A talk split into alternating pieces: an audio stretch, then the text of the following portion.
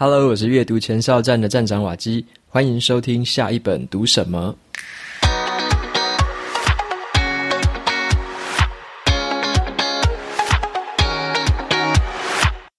今天我想要跟大家分享的这本书，它的书名叫做《最高学以致用法》。那这本书在谈说，我们除了输入吸收资讯之外，最重要的是你要懂得如何输出。所以在今天的节目里面呢，我会跟大家分享书里面教我们怎么去活用知识的五种方法。那这本书的话，一样有 Kobo 的电子书折扣码，有七折的优惠，折扣码是 Waki Output，W A K I O U T P U T。有兴趣的朋友可以到节目资讯栏里面参考看看。那么在聊今天的书之前呢，跟大家插入一则工商资讯。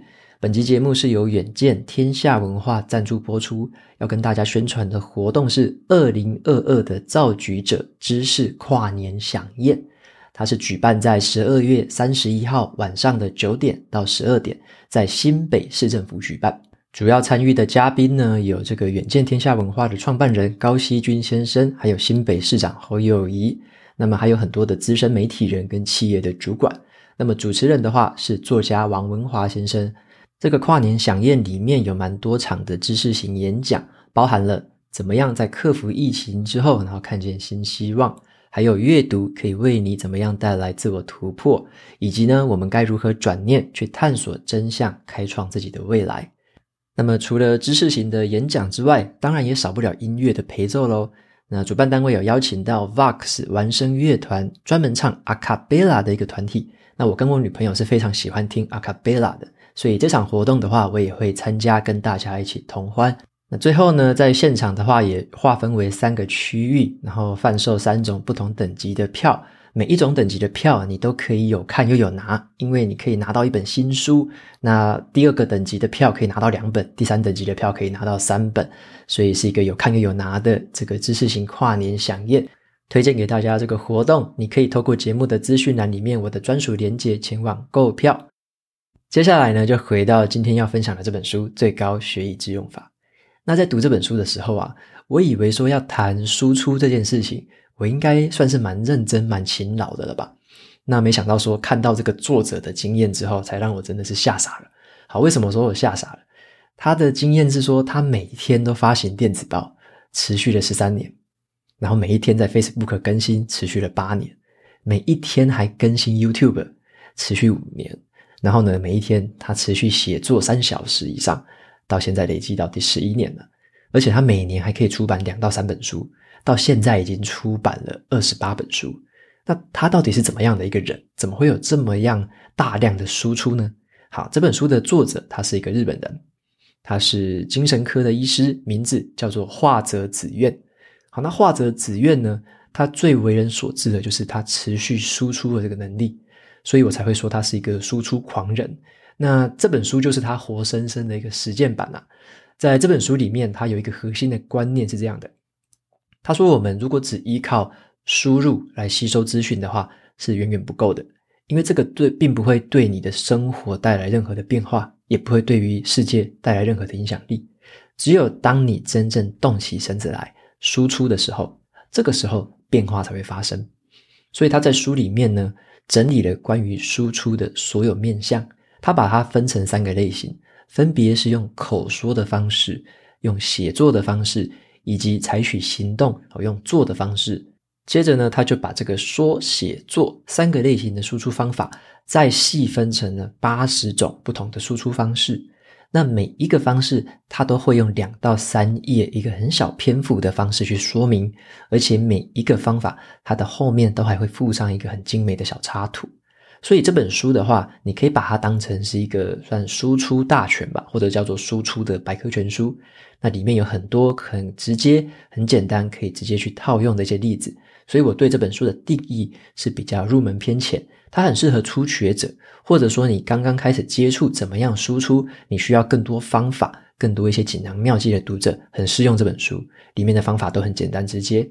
但是如果呢，你是想要针对于不同的方法，例如说特定的写作形态啊，或者说特别的口语表达方式，你想要有更深入的一些研究，或者说看更多可能深入的范例，那这本书就没有那么适合你。所以你可以把这本书当成是一个输出大全或者是百科全书来参考看看，当成是一个索引。那如果说你有看到更有兴趣的东西，你可以再朝那一些关键字再去找其他类型的书籍去参考看看。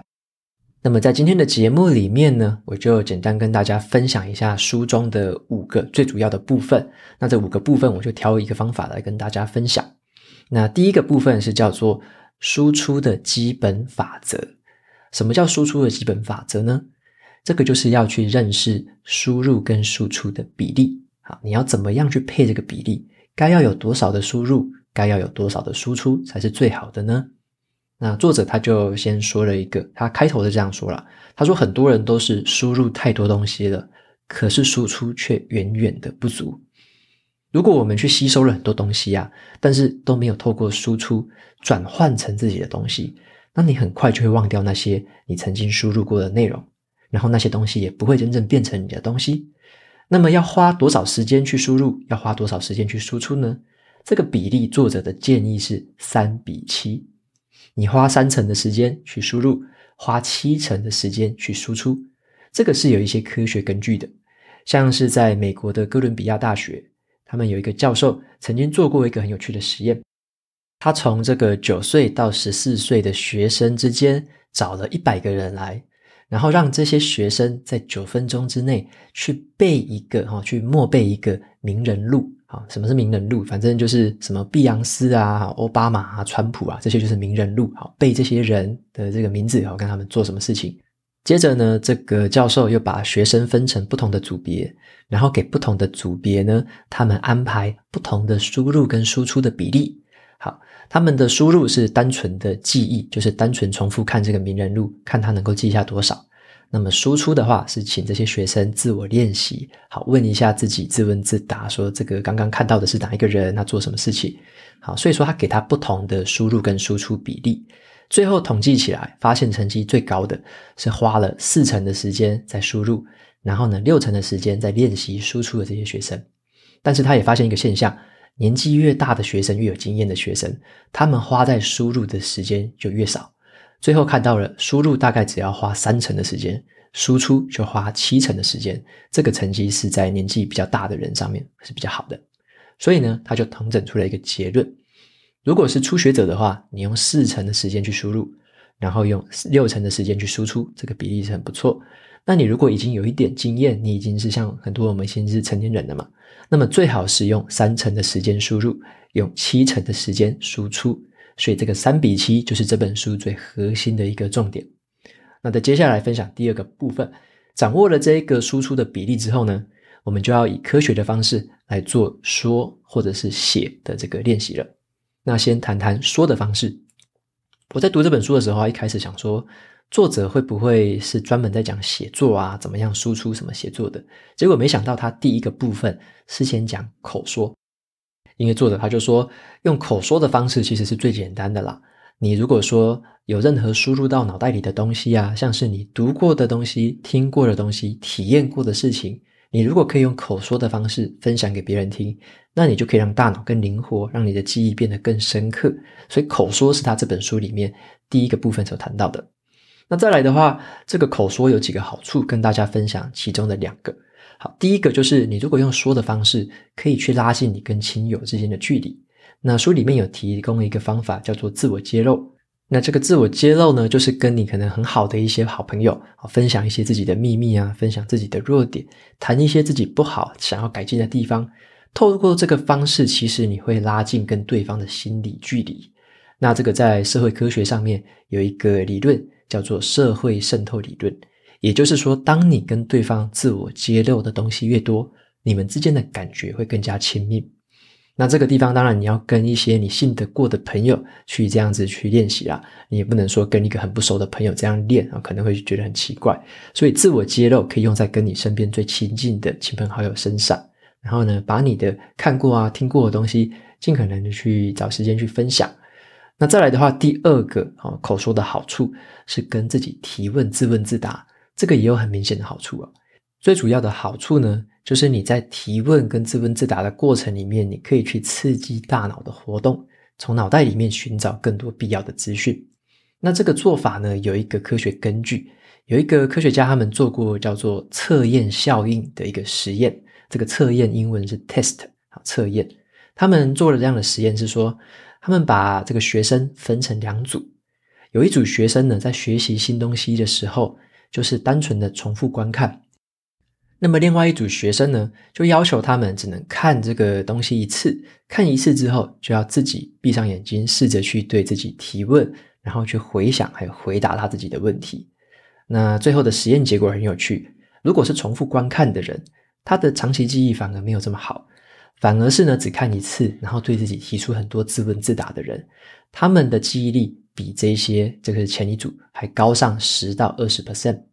所以说，这个就让我们可以用用在我们自己的生活当中。如果你在看一本书之前呢，你可以先问自己，你可以用讲话讲出来的。你说我想要从这本书里面学到什么？我想要改变生活上的什么东西？为什么我想读这本书？那你读到一半，或者说你在读的过程中，你也可以时时的问自己：我刚刚学到了什么东西？我刚刚看懂了哪些？我刚刚有哪些新的启发？用这样的方式自问自答的方法，去让自己持续的。问问题，然后回想问题，最后回答出属于你自己的答案。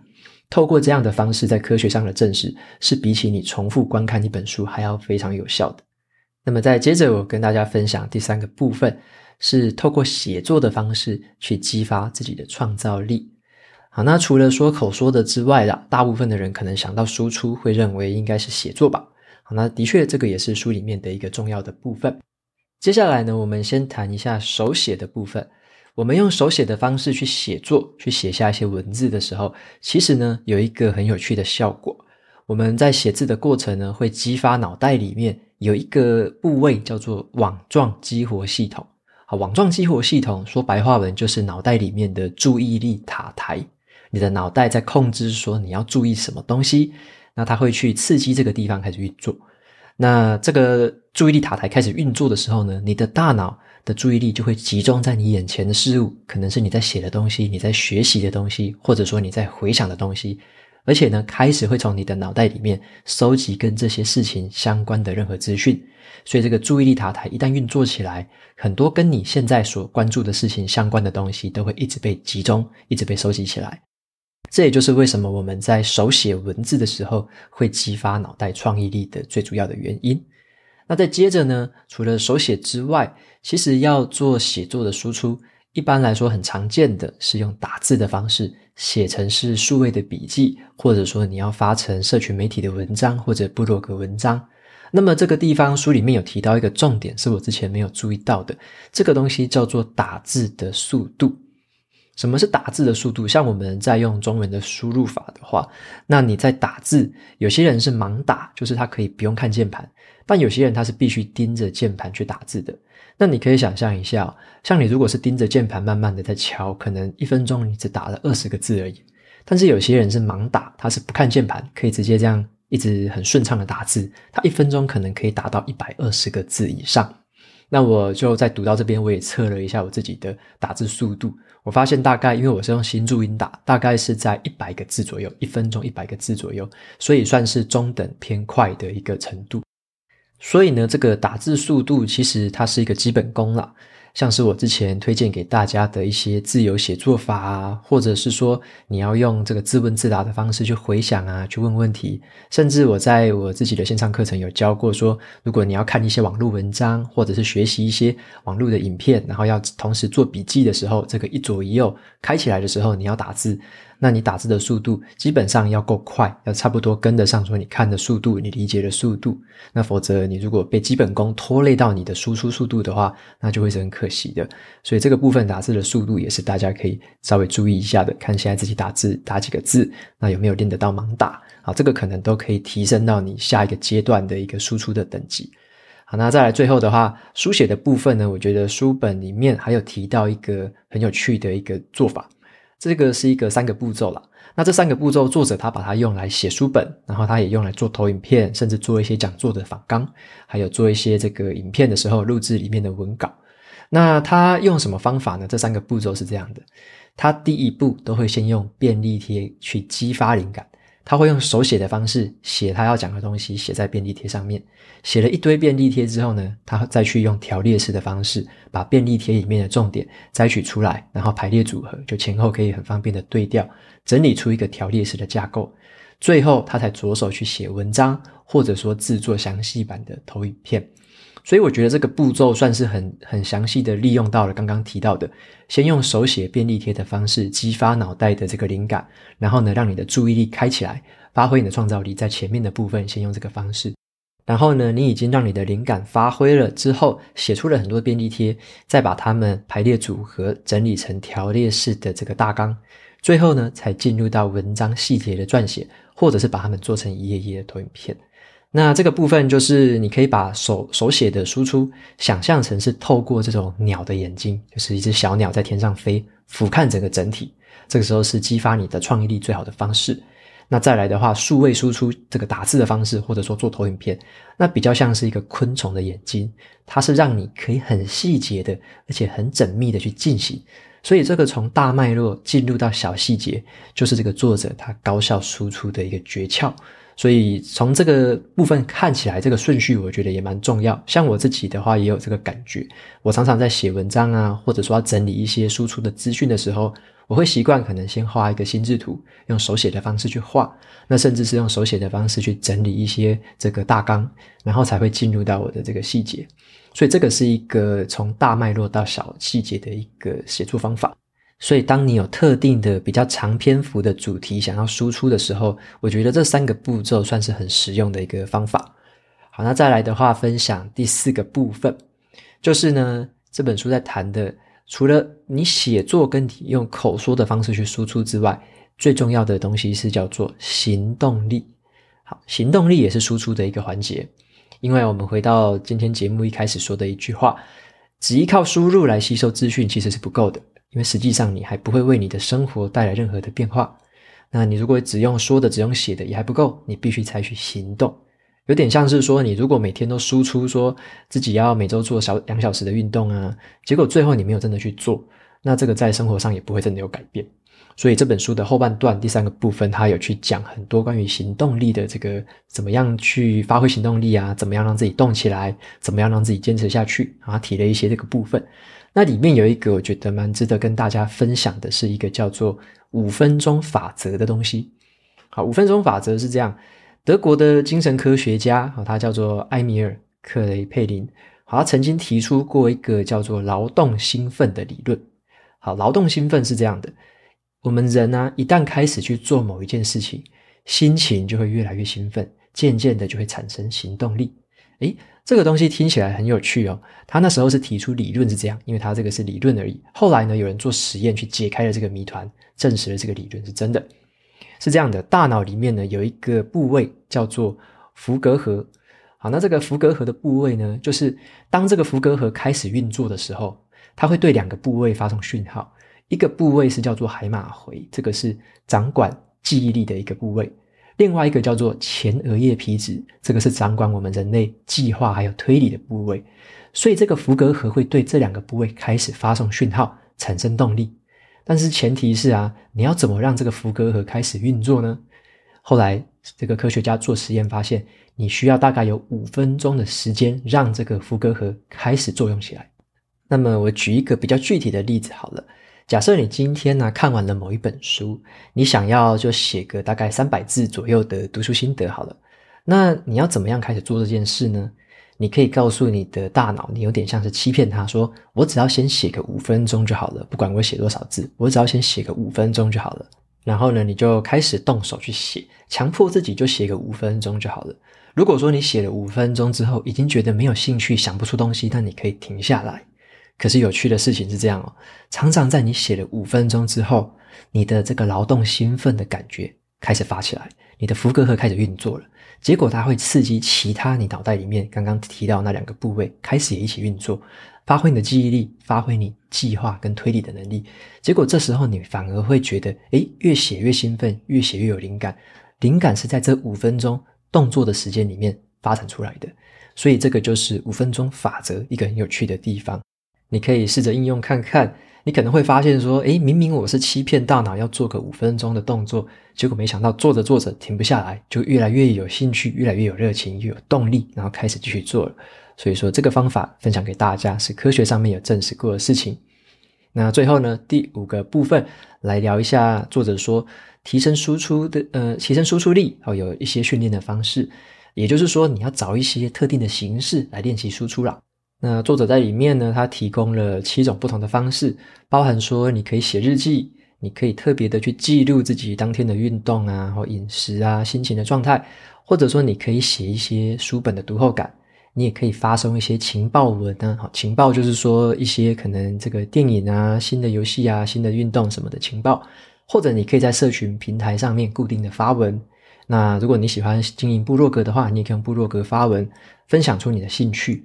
所以说，作者他在里面提了几个有，就是你可以用在生活中实际的用法。那这边的话，我分享其中一个好了，就是写读后感的这个部分。那作者他提了一个很简单、很简单的架构，任何人都可以学得会。这个架构是这样：你读完一本书之后，想要写读后感，你可以就讨论三件事情就好了。你可以讨论一个叫做 before，好，之前 before，再来你可以讨论发现，最后你可以讨论 to do，就是你要做什么。所以就是由三个架构组成：before 跟发现还有 to do。那这个东西并不复杂哦。如果说你只是想要简单用这个架构，你可以用一句话就可以了。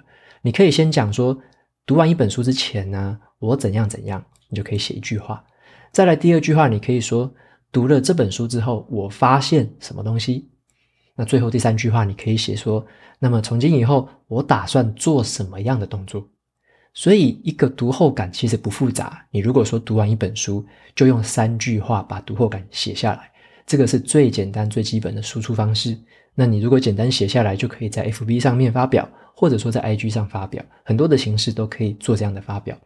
那么你做着久了久了，除了这三句话之外，说不定你会有其他更想要说的话，说不定你变成了三句三句三句，就加起来是九句话，就变成了一个段落了。那甚至你有更多的话想讲，再写多一点，就变成一个小篇幅的短文。所以这个很简单的方法，我是蛮推荐给大家。你可以想象成是刚刚提到的劳动兴奋，就是先做个五分钟，让自己的脑袋运作起来。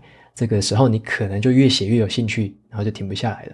这个东西也是这样，当你在写读后感的时候，你可能原本想说三句话，那就写吧。结果你没有想到三句话写下去之后，引起了你其他更多的联想，回想起了其他的书或其他的经验，你就会想要写更多的东西。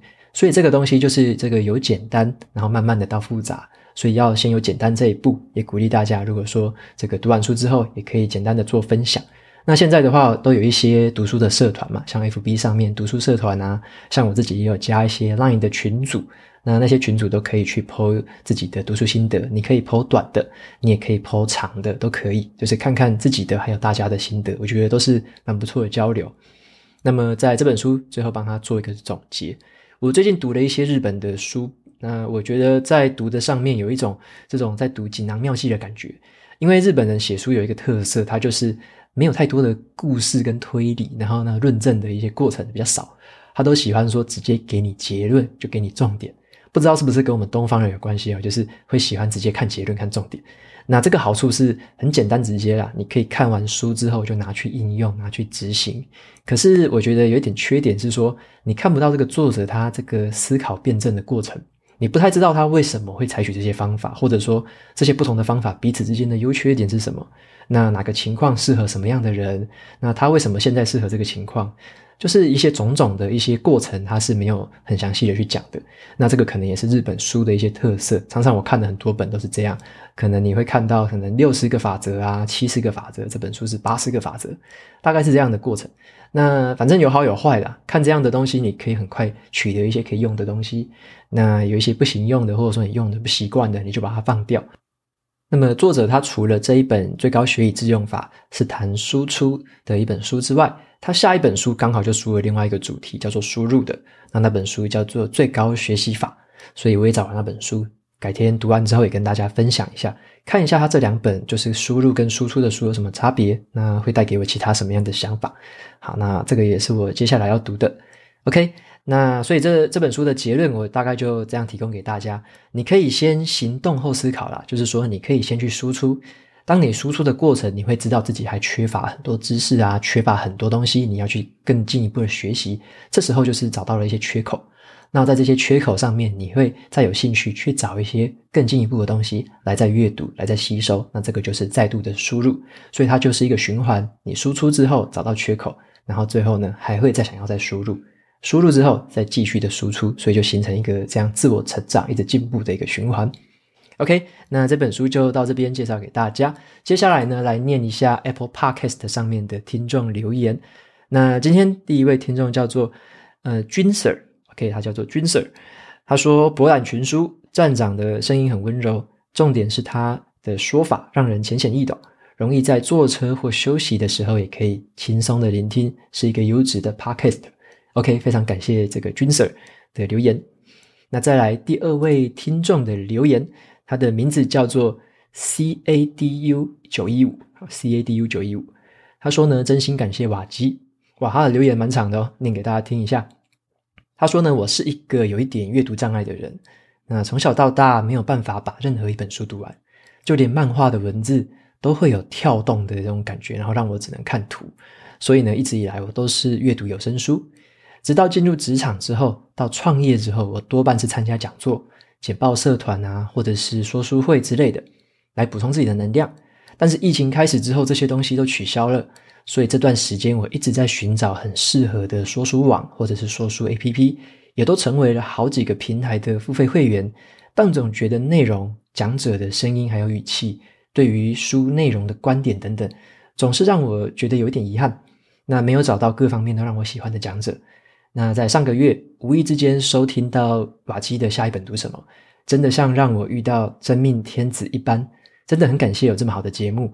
我第一次听的是讲品格的那一集，让我有很大的启发，也开始省思自己对待员工的方式，马上改变执行的方法和模式。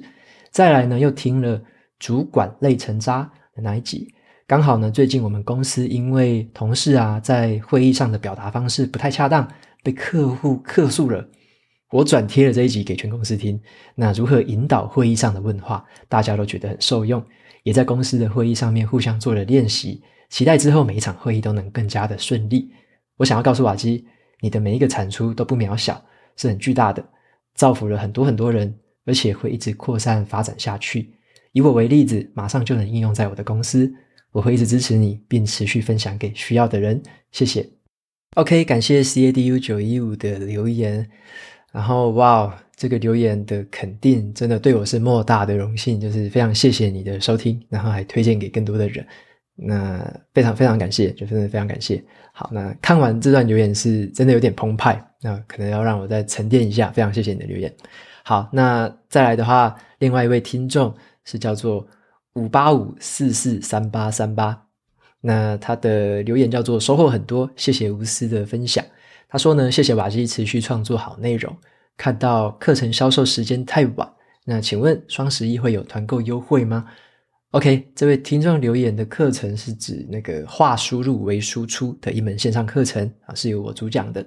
那这门课程跟大家预告一下，应该会在。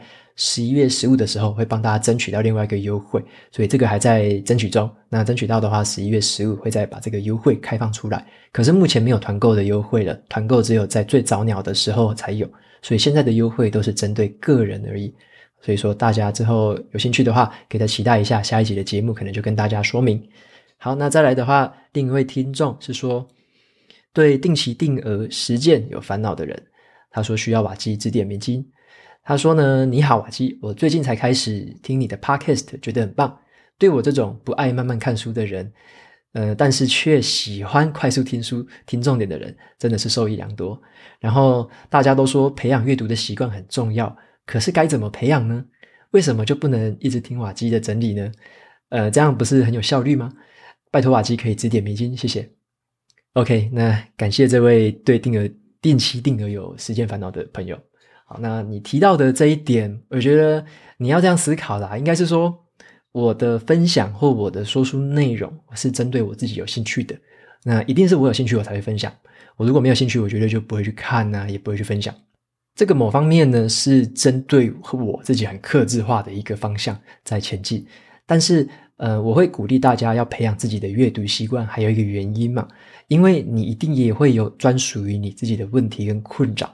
那你如果说有自己培养起了阅读的兴趣或阅读的习惯的话，你可以解决一些你自己克制化形态的困扰。